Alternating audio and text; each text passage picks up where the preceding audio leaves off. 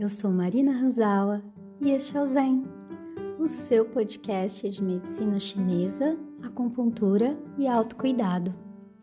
Você tem ou já teve TPM? TPM? Ah, é normal. Hum, será mesmo? A TPM, tensão pré-menstrual, apesar de indesejável, está presente na vida de muitas mulheres, podendo parecer comum e considerada até normal por muitas de nós. Este sentimento de normalidade em relação à TPM pode ter suas raízes no pensamento de uma sociedade que anda extremamente yang, focada na produtividade, na ação, no trabalho e que por isso simplifica e até menospreza nossa ciclicidade, nosso lado mais yin, nos cobrando que sejamos constantes como linhas retas e contínuas. Mas não somos linhas retas, somos cíclicas, somos ondas do mar, somos o balanço do vento, mudamos com as fases da lua, com as estações do ano que acontecem dentro de nós. Ora estamos solares e expansivas como o verão, ora introspectivas e silenciosas como o inverno. E é assim que tem que ser, pois de mudanças e transformações são feitos os ciclos. Isso significa que vamos passar por vários humores durante um ciclo? Pareceremos muitas mulheres diferentes em uma só semana e até no mesmo dia? Sim e tudo bem. Porém, muitas vezes, por fatores diversos, não nos permitimos vivenciar esses ciclos. Nos cobramos e somos cobradas a ocultar essa ciclicidade, seja fisicamente, através de hormônios, ou emocional e socialmente, nos forçando a estar sempre dispostas e produtivas. E quando não vivenciamos plenamente esse movimento da ciclicidade, podem ocorrer desequilíbrios, bloqueios e estagnações. Sob a visão da medicina chinesa, os sintomas do que chamamos de TPM na medicina ocidental, como a irritabilidade excessiva, dores de cabeça, angústia, depressão, seios doloridos, inchaço abdominal, ciclos irregulares e as cólicas menstruais não são normais e representam que algo está em desequilíbrio e precisa ser tratado, soando como um sinal de alerta. Na maioria das vezes, apontam para um estado de estagnação do tido fígado.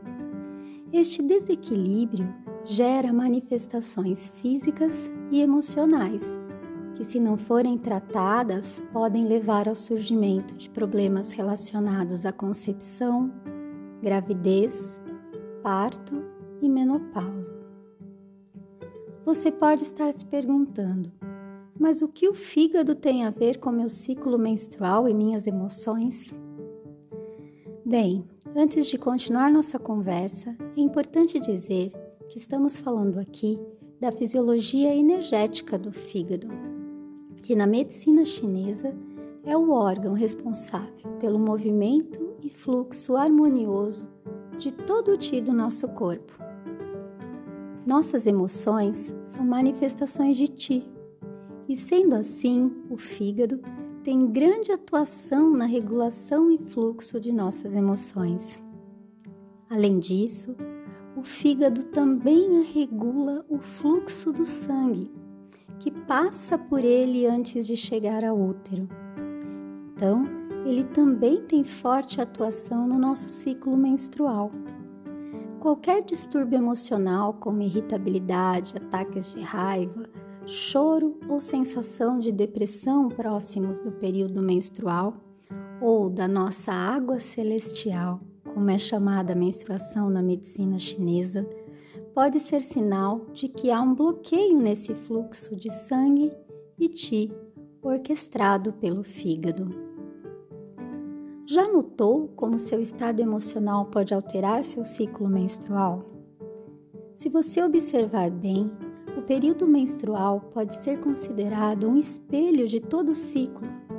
Se durante o ciclo ficamos mais tensas por algum motivo ou acontecimento, passamos por situações estressantes ou não conseguimos respeitar nossa necessidade de recolhimento, o nosso período menstrual se altera, podendo se apresentar irregular, dolorido ou até mesmo ser suprimido.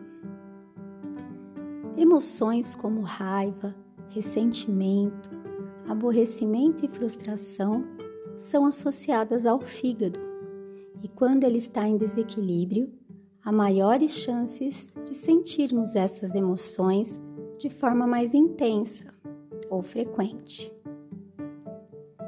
A medicina chinesa trata esse desequilíbrio, trabalhando para suavizar e restabelecer o fluxo de ti do fígado, através de mudanças nos hábitos alimentares, na rotina de atividades físicas e pela busca do autoconhecimento. Além disso, podem ser usadas técnicas como acupuntura, moxa-bustão, automassagens, respiração consciente e o uso de ervas e chás também podem auxiliar.